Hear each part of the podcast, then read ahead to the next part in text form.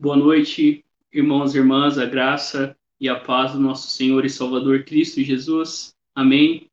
É uma alegria estarmos aqui neste momento para juntos termos esse encontro de oração com o nosso Deus, embora estejamos separados fisicamente, embora estejamos passando por um período tão difícil nas nossas vidas, no nosso mundo, a nossa esperança é de que o nosso Deus, ele continua cuidando de nós e todas as coisas, elas cooperam para o bem daqueles que amam a Deus, daqueles que foram chamados segundo o seu propósito. Que você reserve então esse tempo, para que a gente tenha um tempo de oração e de estudo diante do nosso Deus.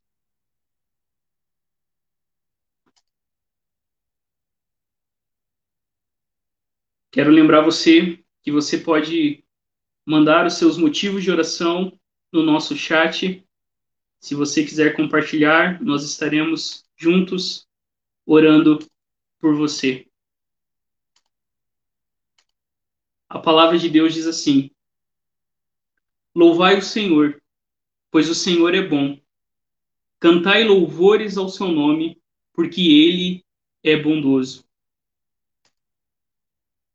Ouve minhas súplicas quando clamo a ti, quando levanto as mãos para o teu santo templo. Ó Senhor, Deus dos exércitos, quem é poderoso como tu, Senhor, com a tua fidelidade que te cerca? Amém? Que esses textos da palavra de Deus nos impulsione neste momento a buscar a presença do nosso Deus, sabendo que Ele é aquele que tem cuidado de nós, tem preservado a nossa vida. Eu convido você a abrir a palavra de Deus no Salmo 119.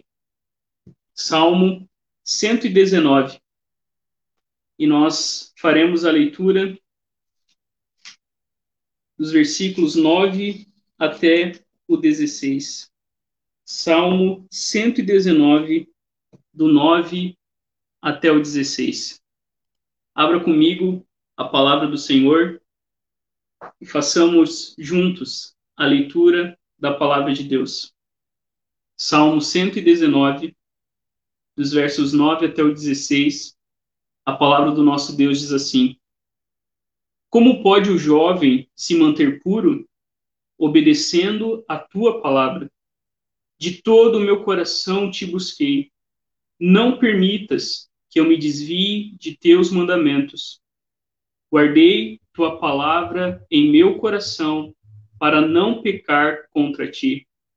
Eu te louvo, ó Senhor, ensina-me teus decretos. Recitei em voz alta todos os estatutos que nos deste. Alegrei-me com o caminho apontado por teus preceitos, tanto quanto com muitas riquezas. Meditarei em tuas ordens e refletirei em teus decretos. Terei prazer em teus caminhos e não me esquecerei da tua palavra. Eu convido você, neste momento, a orar junto comigo, através dessa oração de adoração. Vamos louvar o nome do Senhor. Santo Deus, nós estamos aqui porque reconhecemos que tudo o que precisamos é da tua presença, é da tua palavra, é das tuas promessas, que a cada dia tem cuidado das nossas vidas. A nossa oração, Senhor, é que a tua palavra, por meio do teu espírito, habite ricamente nos nossos corações, para que assim, Senhor, possamos enfrentar a nossa jornada com fé, esperança e amor. Tem misericórdia de nós.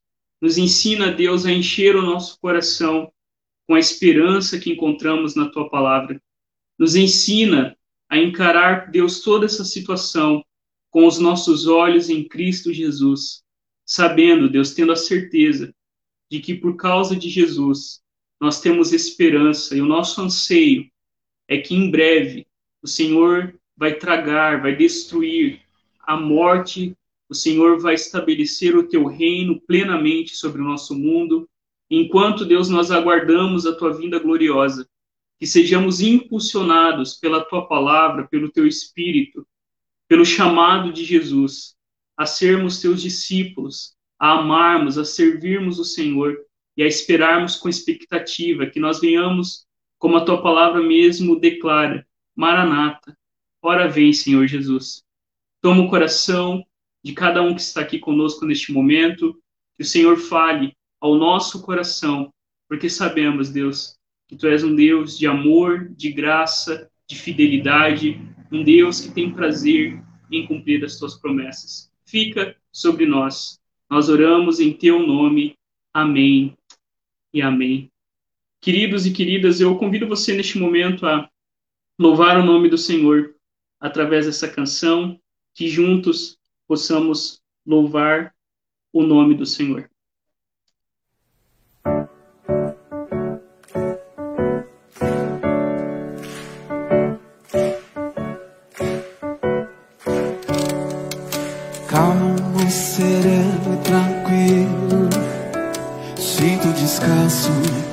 deixe viver.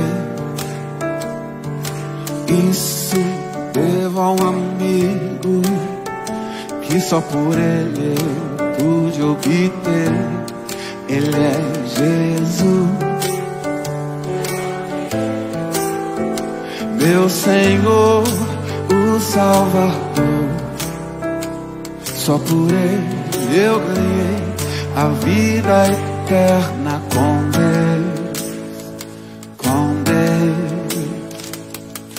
Triste foi sua história, levado à cruz sem pecado algum.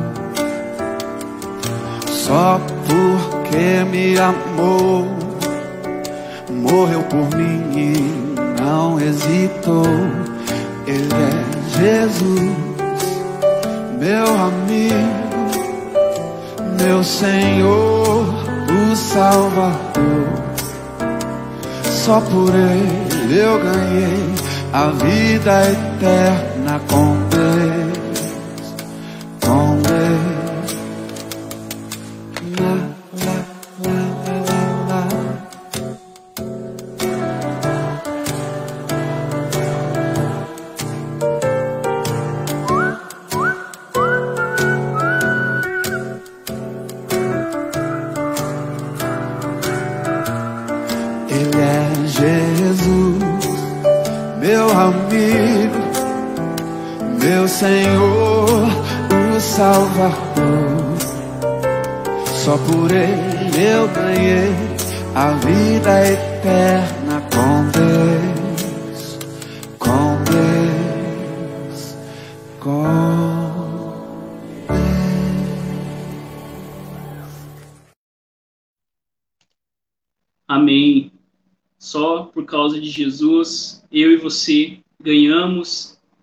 eterna com o nosso Deus.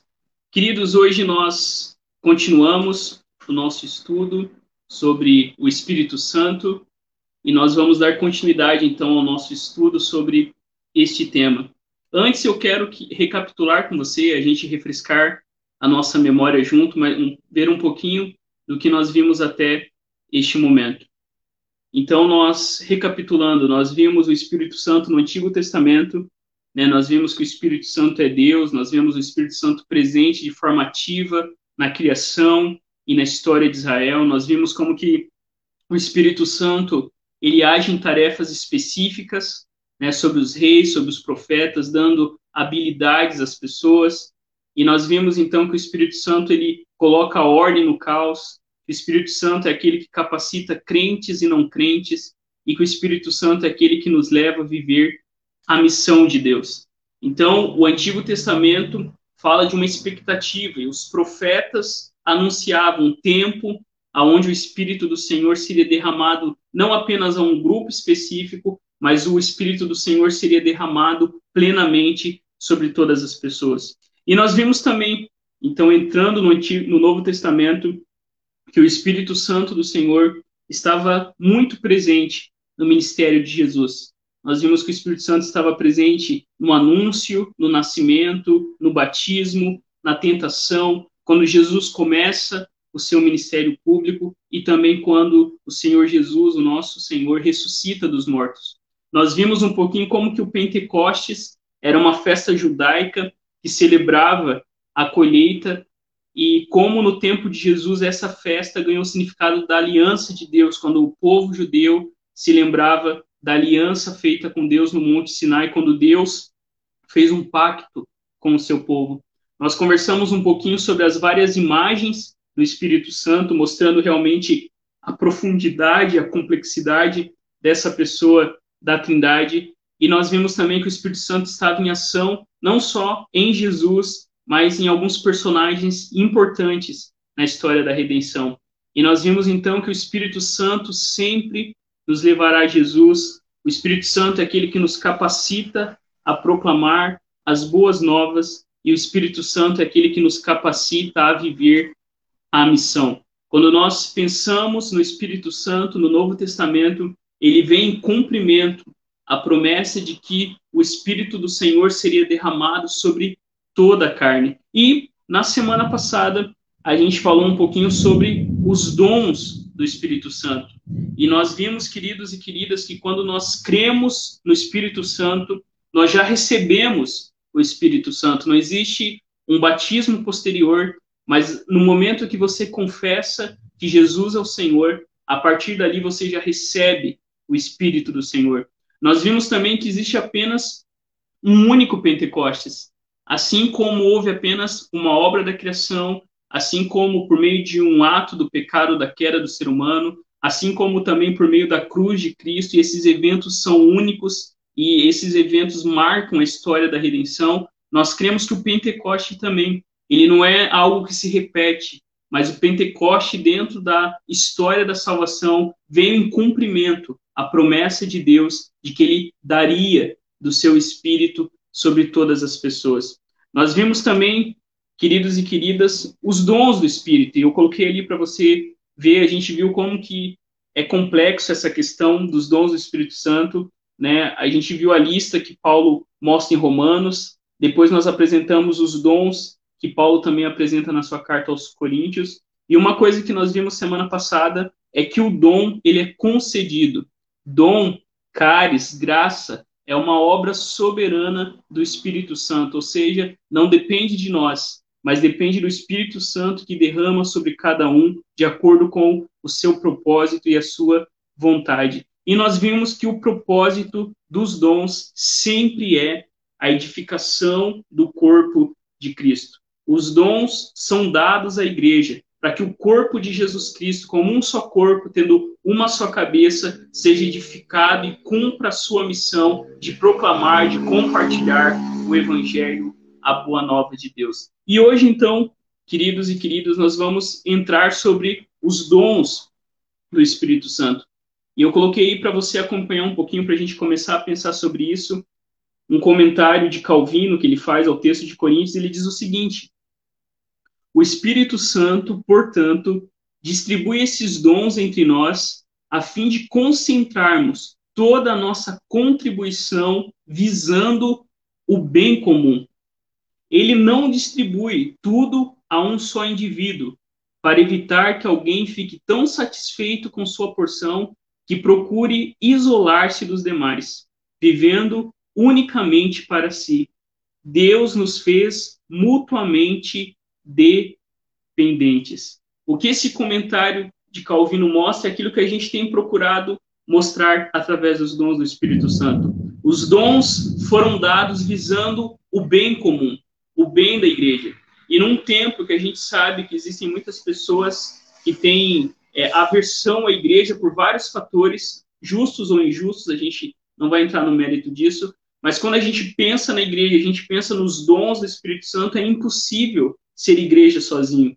Esse tempo que nós estamos vivendo de isolamento, a gente não podendo se reunir no culto de domingo, no culto presencial, tudo isso deve realmente deixar o nosso coração dolorido.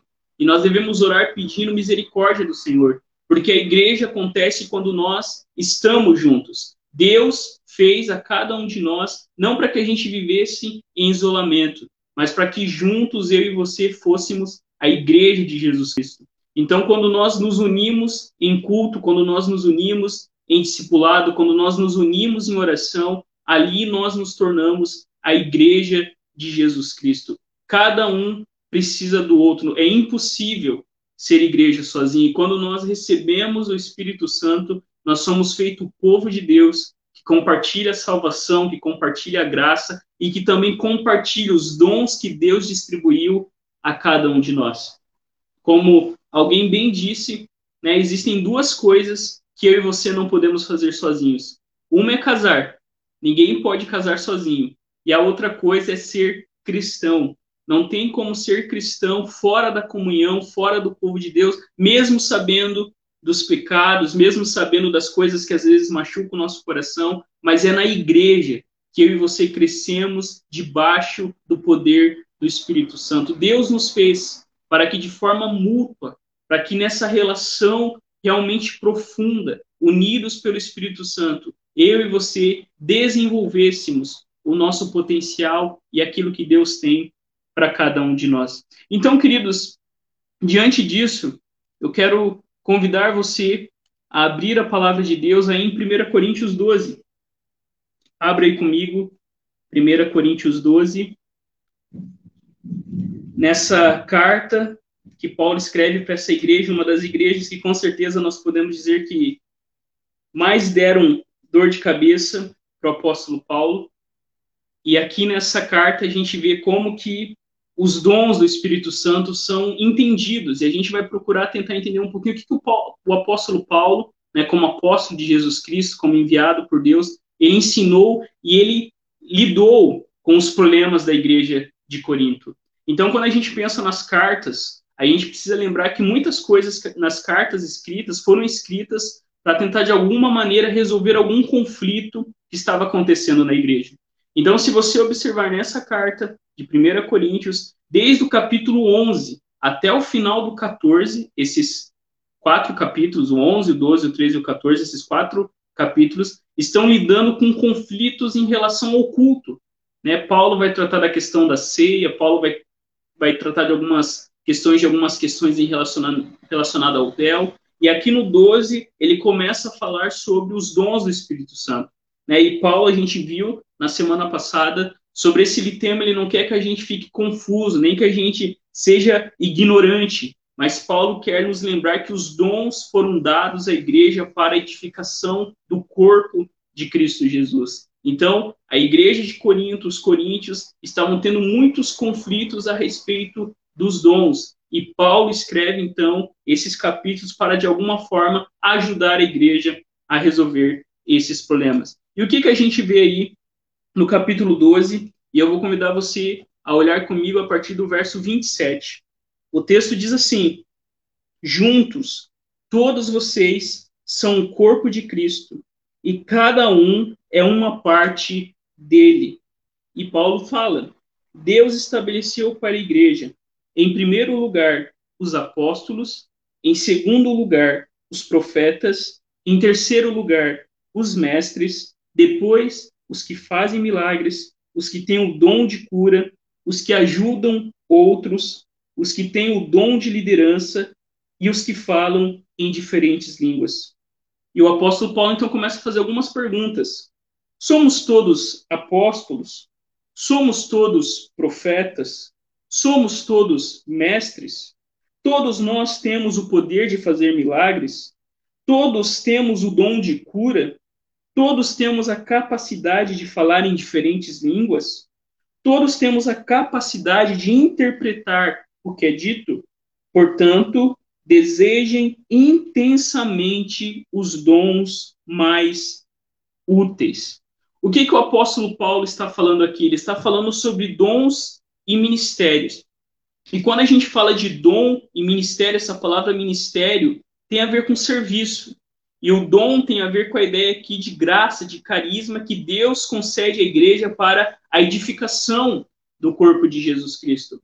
O apóstolo Paulo vai dizer em outra carta sua, citando também esses ofícios, né? Ele vai falar que esses ofícios são dados para a edificação do corpo de Cristo, para que cada membro do corpo de Jesus chegue ao pleno conhecimento, à estatura do Filho de Deus. Então, quando Paulo fala aqui, Paulo nos lembra, queridos, que nós somos um corpo. de Jesus Cristo. Que, embora sejamos um corpo, o corpo é formado por muitas partes. E ninguém pode ser completo e ninguém pode viver a sua espiritualidade em isolamento. Porque Deus nos fez para viver no corpo de Jesus Cristo, onde o único cabeça, aquele que coordena o corpo, aquele que dá as ordens, aquele que nos conduz é Jesus Cristo. E Paulo aqui é interessante que ele vai falar, queridos irmãos e irmãs, dos ofícios, dos dons, e ele vai falar do dom de línguas. Observe aí que Paulo ele fala que nós somos o corpo de Cristo, ele fala que Deus deu muitos dons, né, estabelecidos por Deus, e Paulo vai falar do dom de línguas. E observe que Paulo coloca o falar em línguas em último lugar. Por quê? Porque quando a gente estuda um pouquinho o contexto, a situação da igreja de Corinto, a igreja de Corinto estava enfrentando um problema muito grande, que era a questão da ostentação, da autopromoção, de mostrar uma espiritualidade, né, de ostentar uma espiritualidade. E Paulo aqui inverte toda a lógica e todo o pensamento que poderia ter na igreja de Corinto, colocando falar em línguas em último lugar. Percebam que ele coloca os apóstolos, os profetas, os mestres, ele coloca os que fazem milagres, os que, dão, os que têm o dom de cura, os que ajudam as outras pessoas com atos de misericórdia, aqueles que têm o dom de liderança e, por último, falar em línguas. Porque Paulo estava resolvendo um problema forte na igreja de Corinto, né? um problema que realmente a igreja estava se perdendo no uso moderado e irresponsável dos dons do Espírito Santo. E Paulo termina aí no 31 dizendo que nós devemos desejar os dons mais úteis. Paulo começa a ensinar os coríntios que eles não devem pensar como os pagãos, como os gregos, como eles eram antigamente, como os gentios, mas agora eles não podem mais pensar em si, mas eles devem pensar no outro. E Paulo vai dizer que eu e você, da mesma maneira, devemos buscar os dons mais úteis. E quais são os dons mais úteis? Os dons mais úteis no corpo de Cristo são aqueles que servem para a edificação. São aqueles que realmente fazem com que eu e você, como igreja de Jesus, cresçamos no conhecimento e na graça do nosso Deus. Os dons mais úteis são aqueles que a nossa igreja tem necessidade, aquele dom que Deus te deu para servir naquele exato momento. Todos nós que recebemos o Espírito do Senhor, recebemos dons desse Espírito. E o dom mais útil, aquele que nós devemos buscar, aquele que nós devemos praticar, é aquele que visa o bem comum. É aquele que leva o meu irmão a ser edificado, a amar mais a Deus, a realmente servir de consolo, servir de fortalecimento, servir realmente para esse tempo que nós estamos vivendo. O que é uma igreja carismática? O que é uma igreja cheia do Espírito Santo? É uma igreja, queridos irmãos e irmãs, que busca os dons mais importantes. Os dons mais importantes são comunicar a boa nova de Jesus Cristo. Paulo ele coloca o dom de línguas por último, porque esse era o conflito que a igreja estava enfrentando. Então Paulo fala que nós somos o corpo de Jesus Cristo e cada um de nós faz parte desse corpo, que cada um de nós quando exerce o dom que Deus nos deu, o corpo ele se desenvolve, o corpo ele cresce, tudo aquilo que o corpo precisa fazer é realizado. Então Paulo chama a nossa atenção contra o individualismo, contra uma espiritualidade simplesmente privada. E Paulo nos lembra sempre que nós somos um corpo de Jesus Cristo. Então, queridos irmãos e irmãs, os dons que mais nós devemos buscar é o dom que traz edificação ao povo de Deus. Mas olha aí, e eu convido você a olhar um pouquinho agora no capítulo 13. E o apóstolo Paulo é muito interessante que ele, no meio dessa confusão toda, excessos da Santa Ceia, algumas coisas que estavam acontecendo na igreja, é, essa bagunça que estava acontecendo no meio da igreja de Corinto, e dentro disso, às vezes a gente usa esse texto para falar de casamento, mas quando Paulo escreve essa poesia sobre o amor, esse texto maravilhoso que virou já música, que muita gente conhece, até mesmo de fora da igreja, quando Paulo entra aqui nesse texto, Paulo vai, no finalzinho do 12, ele diz: Olha, agora, porém, eu vou mostrar para vocês um estilo de vida que é superior a todos os demais. Agora eu vou mostrar para vocês um caminho de sobremodo excelente. E aqui no meio de toda essa bagunça sobre dons, Paulo vai falar, queridos irmãos e irmãs, que a coisa mais importante é o amor. E aí no 13, a gente pode ver que esse texto ele pode ser dividido em três partes. Paulo, do 1 ao 3, fala do pré-requisito para o amor, do 4 ao 7, ele fala do retrato do amor, e do 8 ao 13, ele fala sobre a permanência e a perfeição do amor. Paulo diz que esse é o caminho mais excelente. Paulo vai dizer, queridos irmãos e irmãs, que sem o amor, este dom, nada vale. E olha o que Paulo diz. Paulo diz assim: se eu falasse a língua dos homens e dos anjos, mas não tivesse amor, seria como um sino que ressoa ou um símbolo que retine. Se eu tivesse o dom de profecias, se entendesse todos os mistérios de Deus, se tivesse todo o conhecimento, e se eu tivesse uma fé que me permitisse mover montanhas, mas se não tiver amor, eu nada seria. Se desse tudo que tenho aos pobres e até entregasse o meu corpo para ser queimado, e não tivesse amor, de nada me adiantaria. Paulo fala de coisas profundas aqui. Paulo fala sobre aqueles que realmente se sacrificam a tal ponto, mas Paulo vai dizer, olha, se isso for feito sem amor, se todo o conhecimento que você tem, se você pudesse falar todas as línguas que existem no mundo, se você não tiver amor, que é o elo perfeito, que é aquilo que traz unidade ao corpo de Cristo, de nada adianta. De nada adianta a gente ter toda a ciência, de nada adianta a gente ter uma fé grande que pudesse mover montanhas. Paulo diz que sem amor, sem essa motivação profunda no amor de Deus, baseado naquilo que Deus fez em Cristo Jesus, de nada adianta. Nos próximos versos, então, Paulo ele fala do retrato do amor. Ele fala que o amor é paciente e bondoso, que o amor não é ciumento, nem presunçoso, não é orgulhoso, nem grosseiro. Não exige que as coisas sejam à sua maneira, não é irritável e nem rancoroso, não se alegra com a injustiça, mas sim com a verdade. O amor nunca desiste, nunca perde a fé, sempre tem esperança e sempre se mantém firme. E a partir do 8 até o finalzinho, Paulo vai falar sobre a permanência do amor. E ele diz o seguinte: um dia, e Paulo vai dizer que um dia profecias, um dia línguas, um dia todo esse conhecimento vai desaparecer, vão cessar, mas o amor durará para sempre. Paulo diz que agora o nosso conhecimento é em parte, é incompleto, e até mesmo o dom da profecia revela apenas uma parte do todo. Mas quando vier o que é perfeito, essas coisas imperfeitas desaparecerão. E Paulo que usa uma linguagem então da criança, ele fala: quando eu era criança, eu falava, pensava e raciocinava como criança, mas quando me tornei homem, deixei para trás as coisas de criança. Agora vemos de modo imperfeito, como um reflexo no espelho, mas então veremos tudo face a face. Tudo que sei agora é parcial e incompleto, mas conhecerei tudo plenamente, assim como Deus já me conhece plenamente. Três coisas, na verdade, permanecerão: a fé, a esperança e o amor. Mas a maior delas é o amor.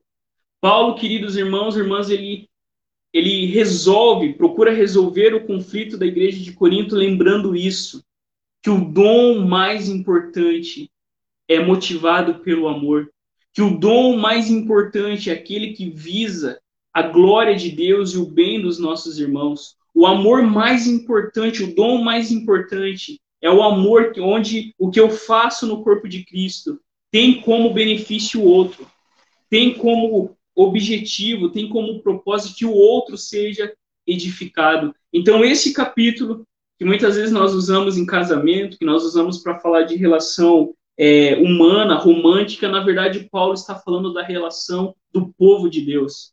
Nós devemos, queridos irmãos e irmãs, sermos constrangidos pelo amor de Deus a tal ponto que tudo que nós fazemos reflete esse amor que foi dado a nós na cruz de Jesus Cristo. É esse amor que deve nos mover e não a ostentação e não a autopromoção e não uma espiritualidade privada, mas uma espiritualidade que enxerga o outro que está comigo e onde juntos nós vivenciamos o amor de Deus. Mas olhe, e eu convido você a olhar no capítulo 14. E aqui no capítulo 14, Paulo vai falar sobre as prioridades na adoração. E aqui especificamente, no capítulo 14, Paulo ele vai tratar da questão do dom de línguas. Então, como que nós compreendemos o dom de línguas? Eu convido você, abra aí comigo 1 Coríntios 14, dos versos 1 até o 40, Paulo vai falar sobre as prioridades na adoração.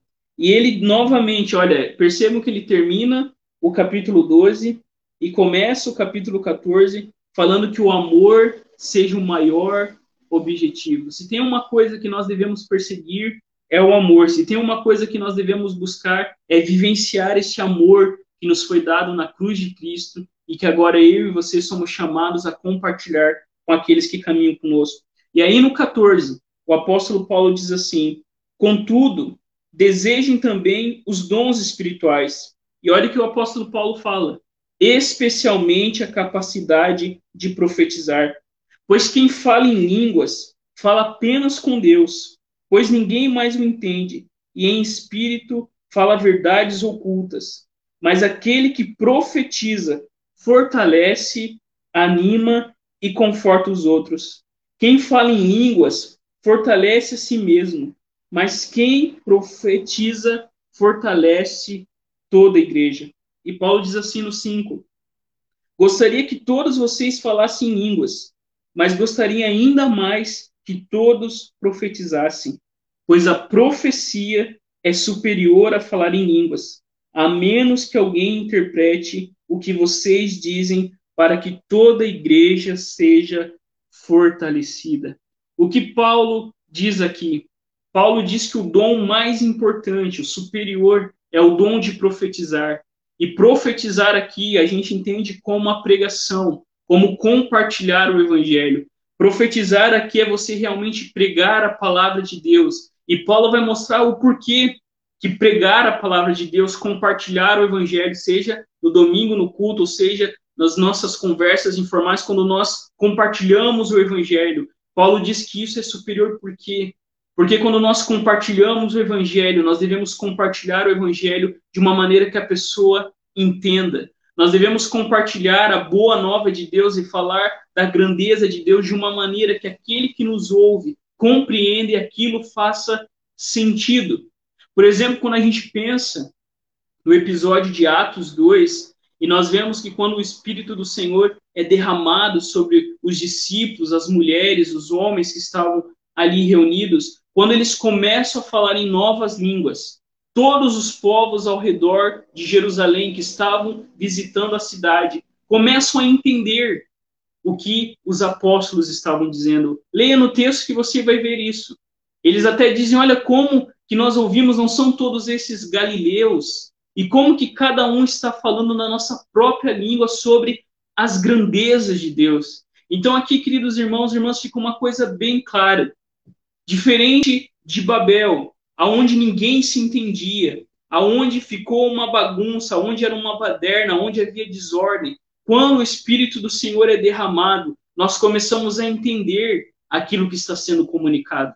Então aqui Paulo vai dizer exatamente isso, que vocês desejem profetizar, que vocês desejem realmente esse dom, porque e Paulo vai dizer, porque esse dom, queridos irmãos e irmãs, ele fortalece, ele anima, ele conforta as outras pessoas. Enquanto que o dom de línguas é mais para uma espiritualidade privada, eu e Deus, e Paulo mesmo vai dizer, aquele que fala em línguas fala apenas com Deus. E Paulo vai dizer que quando tem o dom de línguas, o dom de línguas na igreja deve acontecer se tiver alguém que interprete para que a igreja seja edificada. Então, queridos irmãos e irmãs, quando nós olhamos para a palavra de Deus, o dom superior, aquele que nós devemos buscar, é o dom de compartilhar as boas novas de Jesus Cristo de uma maneira que as pessoas entendam. Paulo vai dizer continuando aí, que deve haver uma ordem no culto. Paulo continua aí nos próximos versículos você pode falar que ele vai usar algumas ilustrações para falar sobre isso, ele vai usar a, ilustração de instrumentos, e ele vai mostrar que como, queridos irmãos irmãs, eu e você devemos buscar os dons que realmente fazem com que a gente, como uma grande orquestra, comuniquemos o evangelho de Jesus de maneira clara, de maneira que alcance esse mundo no século 21, essas pessoas que nós convivemos hoje, que é tão desafiador. Uma igreja cheia do Espírito Santo, uma igreja carismática, uma igreja onde o Espírito do Senhor atua. É uma igreja que Paulo vai usar a linguagem de instrumentos, e Paulo vai dizer que esses instrumentos devem fazer um som que seja entendido.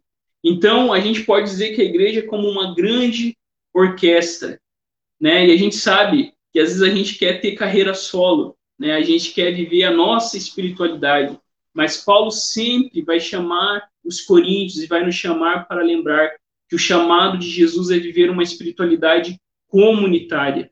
Né? Nós não seguimos carreira solo na vida com Deus. Né? Não existe discipulado só eu, não existe igreja só eu. Né? Somos nós unidos debaixo né, da cruz de Jesus Cristo. Então, o que cada um faz dentro dessa orquestra, né, dentro dessa sinfonia, deve, queridos irmãos e irmãs, exaltar o nome e a glória de Deus. Eu convido você a ir mais para frente e Paulo vai falar a partir do 26 sobre os dons espirituais no culto. E aí a gente vai ver que Paulo fala sobre uma ordem no culto. Né? E Paulo vai dizer que Deus não é um Deus de desordem, mas é um Deus de paz. Aqui na igreja, né, falando especificamente aqui na IPICMR, como que a gente organiza essas coisas? Aqui na igreja, né, os irmãos que participam da nossa igreja sabem, nós seguimos uma ordem de culto, nós seguimos uma estrutura, e uma estrutura que nós queremos ser muito importante. Né? E às vezes, no nosso imaginário, a gente acha que espiritualidade é sempre algo espontâneo, algo de última hora, algo que vem como insight, mas não. Quando a gente olha para a igreja, quando a gente olha para a igreja primitiva, quando a gente olha para a história da igreja, a igreja, querido, sempre procurou os credos, né, as afirmações de fé, tudo isso eram uma forma, né, as orações que a igreja desenvolveu, tudo isso servia para trazer uma ordem, para trazer uma unidade, para fortalecer a igreja no seu tempo neste mundo. Então, quando a gente pensa aqui na nossa igreja espe especificamente, nós somos uma igreja litúrgica. Nós somos uma igreja que crê que o culto precisa passar uma mensagem, que o culto precisa responder aquilo que Deus fala. Então, se você observar no nosso culto, a gente lê muito a Bíblia. Por quê? Porque Deus fala. O culto é isso. Deus fala e nós respondemos. Então nós começamos o nosso culto, ele conta a história da salvação. Nós começamos adorando a Deus, né, sendo chamado à adoração, louvando o nome do Senhor com uma canção que exalta a glória de Deus, fazendo uma oração de adoração, por quê? Porque a história da nossa vida, a história do mundo é a glória de Deus. Então, quando você vem ao culto, a primeira coisa que nós fazemos é nos lembrar disso, que o fim principal das nossas vidas é glorificar a Deus e se alegrar nele para sempre. A segunda parte do nosso culto é o que nós chamamos de confissão, que é onde todo domingo nós nos lembramos o porquê que o nosso mundo está errado. Por que, que a morte acontece no nosso mundo? Por que, que existem coisas terríveis acontecendo à nossa volta? Por que, que a gente é esse ser tão estranho e tão contraditório? Porque houve um evento chamado queda, que nos separou de Deus, que criou um abismo tão grande, que nos desconectou de Deus. Então, todo culto na confissão, nós nos lembramos disso. Que o meu problema e o seu problema não é o político A, o político B. Que o meu e o seu problema mais profundo é o nosso pecado, é o nosso coração. E que nós somos chamados a nos arrepender dos nossos pecados. Diante da confissão, diante do arrependimento e diante do perdão de Deus, então nós louvamos o nome do Senhor em gratidão. E aqui começa o que a gente fala de redenção, que é o momento onde nós louvamos a Deus, que é o momento onde nós intercedemos uns pelos outros, que é o momento onde nós ouvimos a pregação e Jesus Cristo nos é apresentado no Evangelho, e quando nós também celebramos a mesa do Senhor, nós estamos celebrando essa, esse grande capítulo, a história da redenção. E a última parte do nosso culto é o envio, é a restauração, é a consumação, é a nossa esperança de que nós saímos do culto enviados em missão. Percebam, queridos, que quando você está na igreja, mesmo sem você perceber com o passar do tempo, você vai começar a entender que existe uma história sendo contada no culto. Por isso que nós seguimos a estrutura que nós seguimos. E aqui no texto, o apóstolo Paulo vai dizer algo parecido. Olha o que ele diz no 26. Pois bem, irmãos, o que fazer então? Quando vocês se reunirem, um cantará, o outro ensinará, o outro revelará, um falará em línguas e o outro interpretará o que for dito. Tudo o que for feito, porém, deverá fortalecer a todos. Paulo diz que a igreja é o corpo de Jesus Cristo, aonde cada um de nós temos dons, mas Paulo novamente bate na tecla. Tudo isso existe para o fortalecimento de todos. Por isso que nós também na liturgia procuramos lembrar os irmãos e as irmãs que quando nós nos reunimos no domingo, e às vezes no nosso imaginário a gente herdou uma espiritualidade muito privada, muito pessoal, eu e Deus, e a gente às vezes até fala no culto, feche seus olhos, esqueça o irmão que está do seu lado, se conecte com Deus. E quando a gente olha na escritura e Paulo enfatizando isso, Paulo nos lembra que o culto é algo comunitário que na minha casa, sim, eu devo viver uma espiritualidade pessoal, que na minha casa, sim, eu posso falar em línguas, que na minha casa, sim, eu posso escutar worship, que na minha casa, sim, eu posso escutar essas músicas que estão na moda. Mas quando a gente pensa no culto, nós devemos pensar que o culto é algo comunitário.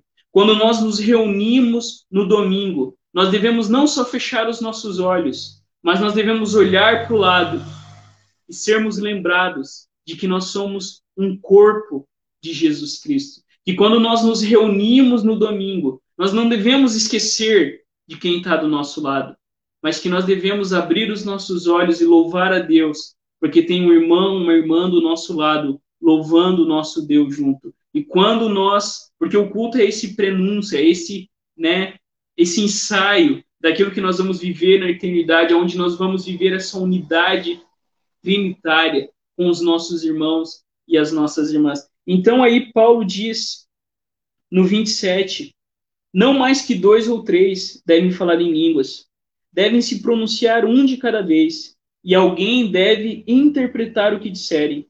Mas se não houver quem possa interpretar, devem permanecer calados na reunião da igreja, falando com Deus em particular. E eu convido você a olhar lá no 39. Paulo diz, portanto, meus irmãos, anseiem profetizar e não proíbam falar em línguas, mas cuidem para que tudo seja feito com ordem e decência.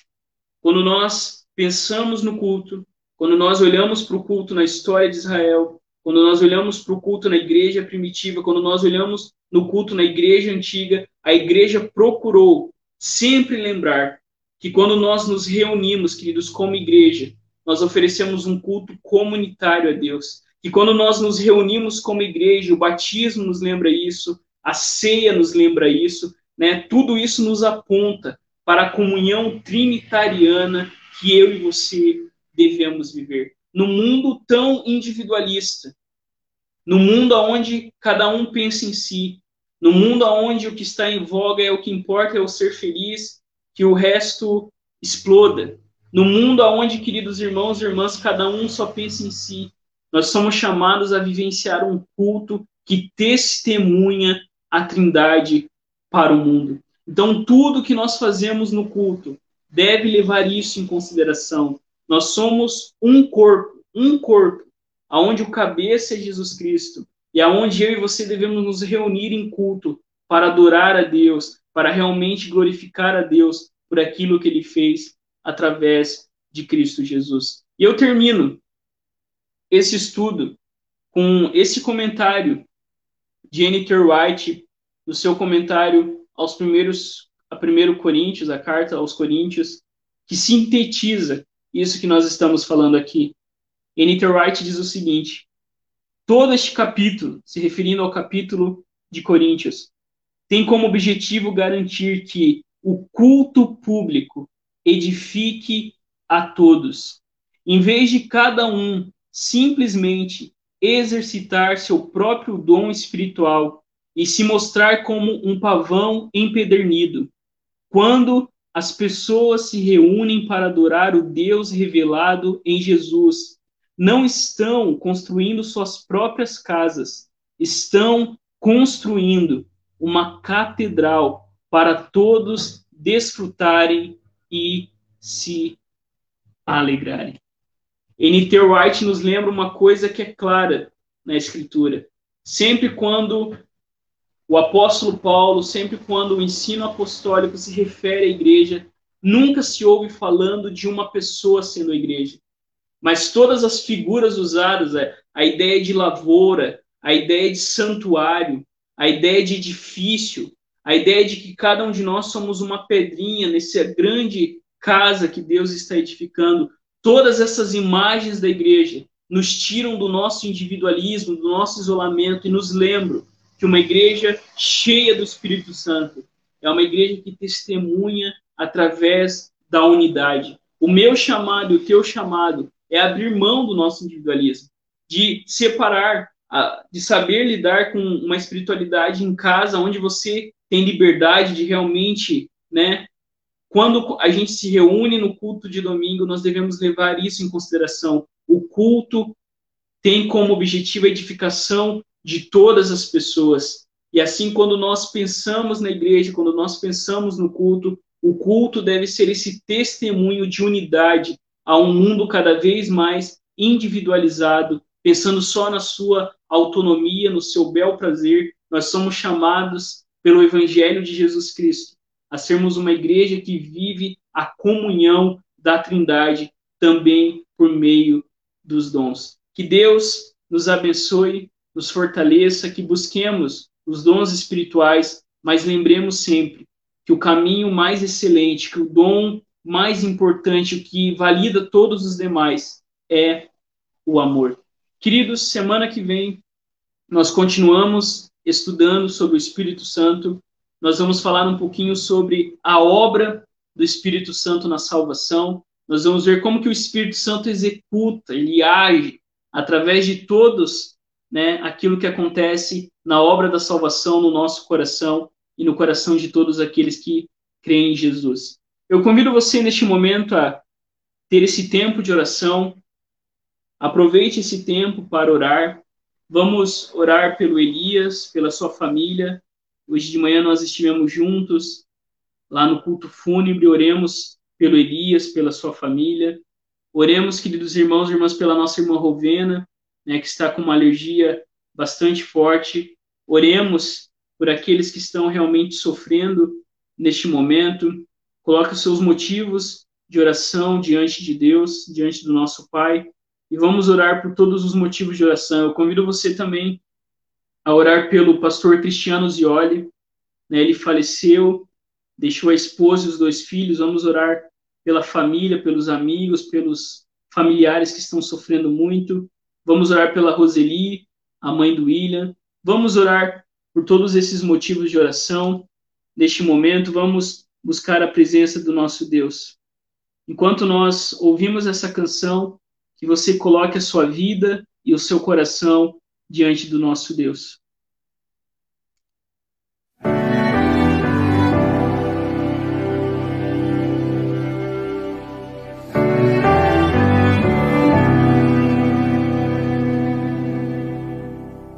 Não tenha sobre ti um só cuidado, qualquer que seja pois um, somente um, seria muito para ti. É meu, somente meu, todo trabalho. E o teu trabalho é descansar em mim é meu, somente meu, todo trabalho. E o teu trabalho é descansar em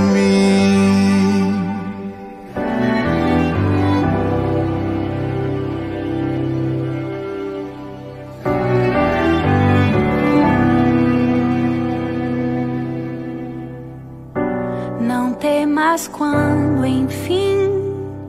tiveres que tomar decisão, entrega tudo a mim, confia de todo o coração. É meu, somente meu,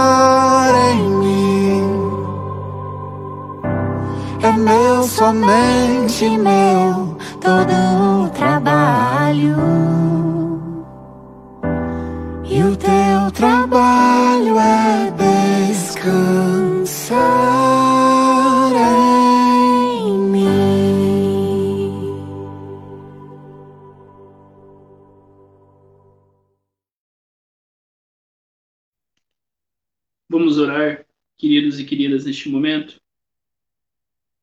Senhor, nós nos lembramos da tua palavra que nos diz: Não se turbe o vosso coração, crede em Deus e também em mim. Nos lembra, Senhor, que é teu, somente teu, todo o trabalho.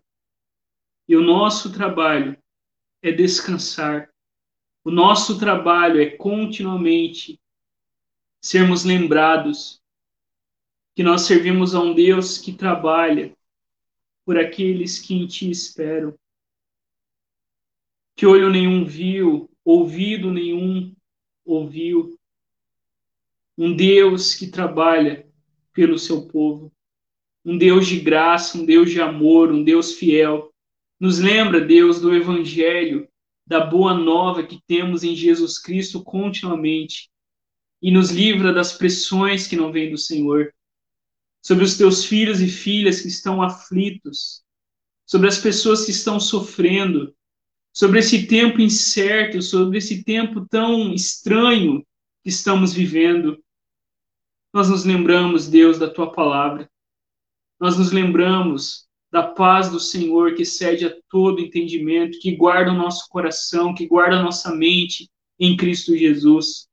Por isso, a nossa oração, Senhor, neste momento, é que o Senhor realmente guarde a mente, o coração, o corpo dos teus filhos e filhas.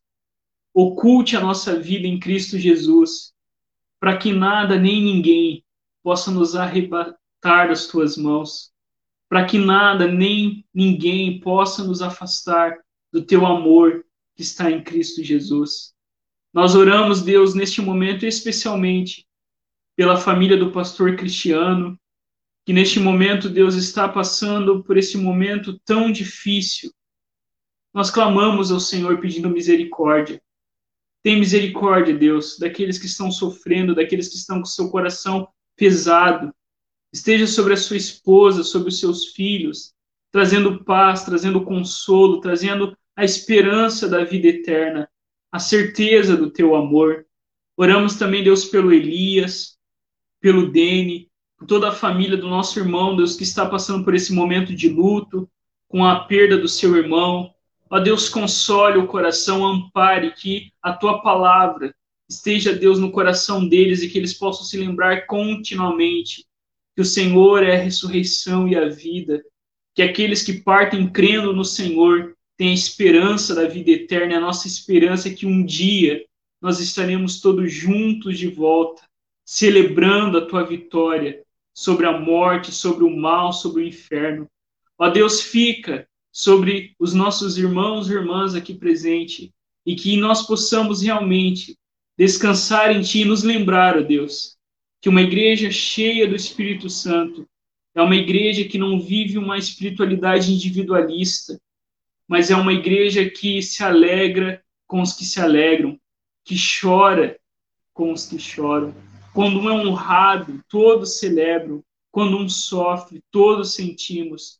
Nos faz entender, Deus, que uma igreja cheia dos dons espirituais não é uma igreja que vive, Deus, um êxtase, mas é uma igreja que vive voltada para o outro, servindo, estendendo a mão, sendo amparo. Por isso, faz de nós sinal da comunhão da Trindade, no nosso mundo que precisa tanto do teu amor e da tua intervenção. Sobre cada um de nós, nós oramos em nome de Jesus. Amém e amém. Eu convido você a fazer comigo essa última oração que diz assim: Santo de Israel, tu nos chamaste de santos e preciosos aos teus olhos por meio de Jesus a fonte da salvação eterna. Glorifica teu nome à medida que o seguimos com amor e serviço, pois ele vive e reina contigo e com o Espírito Santo, um só Deus, agora e sempre. Amém. Eu convido você a fechar os seus olhos neste momento. Deus de sofrimento e glória, em Jesus Cristo, Tu revelas o caminho da vida através do caminho da obediência. Inscreve a tua lei nos nossos corações, para que em vida não nos afastemos de ti, mas sejamos o teu povo. Amém.